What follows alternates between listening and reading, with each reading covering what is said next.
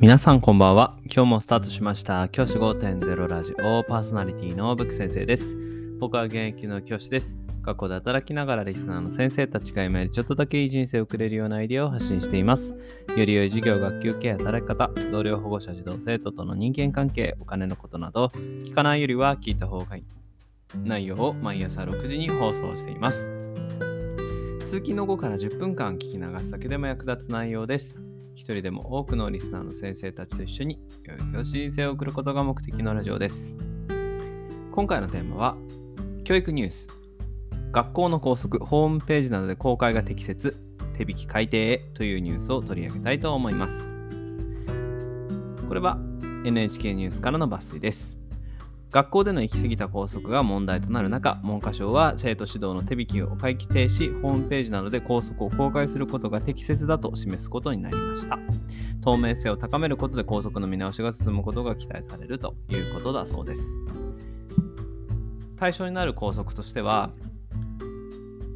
例えば、えー LGBT 性的マイノリティとされる児童生徒の支援として自分が認める性別の制服を着ることや多目的トイレの利用を認めることなどが、まあ、例として挙げられています。僕自身このニュースに関してね、ま全国でもいろいろな自治体でも今取りもやられ実際にやられてるところだそうですね。岐阜県なんかが教育委員会では高校、県立高校には同じようにやっているということですね。僕自身これに関して私僕自身としてはもう確実に素晴らしいことだと思います。絶対すぐにやるべきことだというふうに思っています。なぜかというともう単純にもう学校の中で校則を変えることが難しいからもう保護者を巻き込んでしまえって思うからです。僕ねあの校則なんてものをほぼなくしていいと思っている派なのであのこんなものあってもしょうがないと思ってる派なので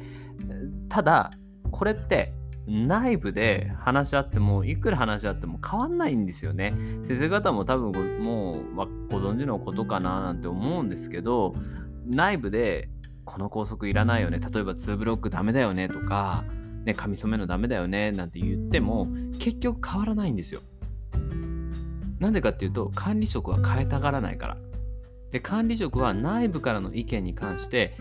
自分たちの正しいと思った意見を変えることはほとんどないと思っていいと思うんですよ。って考えた時にじゃあどこで変えられるかって言ったら外部からの圧力なんですよ。僕はどんどん保護者がここはもうモンスターペアレントなんて言われるの嫌かもしれませんがどんどん言っていいと思います。この校則おかしいですよねっていうこと。で管理職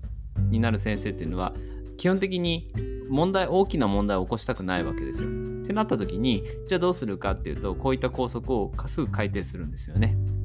でうちの学校こんな校則がありますって Twitter とかね Facebook とか Instagram とか SNS で上げられちゃったら最悪なわけじゃないですか。だからすぐに変えるようになっていきます。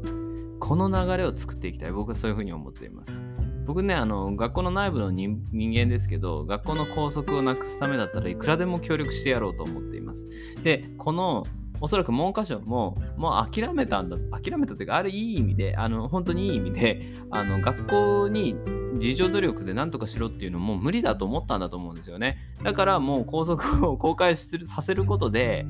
その校則が公開されれば変えるだろうというふうに考えたと思うんですこれ頭いいなと思うんですよね。さすがあの有識者の方々の考えだなと思ったこれ僕頭いいと思いますね。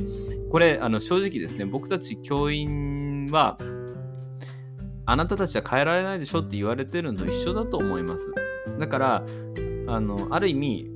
僕たちは見限られた部分もあるのかななんて僕は勝手にあの邪推してるんですけど、うん、なのであのこれからこの話ね多分教育委員会とかから各学校に降りてくると思います。その時に大きな声でこれ素晴らしいですというふうにしてどんどん取り入れていってほしいなと思います。その段階でおそらく学校のホームページに載せるとなった場合いろいろな議論が起こると思います。これは必要これ不必要っていうところが。で残そういった議論を起こした時に初めてもう一度この校則いらないと思いますっていうアピールをしていくこと。それ大事になってくると思います。ぜひ先生方の中でこういったところ校則の見直しに関してあの意見をお持ちの方は今がチャンスだと思います。この後絶対に学校で動き始めます。この文科省があの言ったことによって。なのでこのタイミングでぜひ先生方あの潜めてた爪をですね研いでですね人必殺の攻撃を一発かましてやりましょう。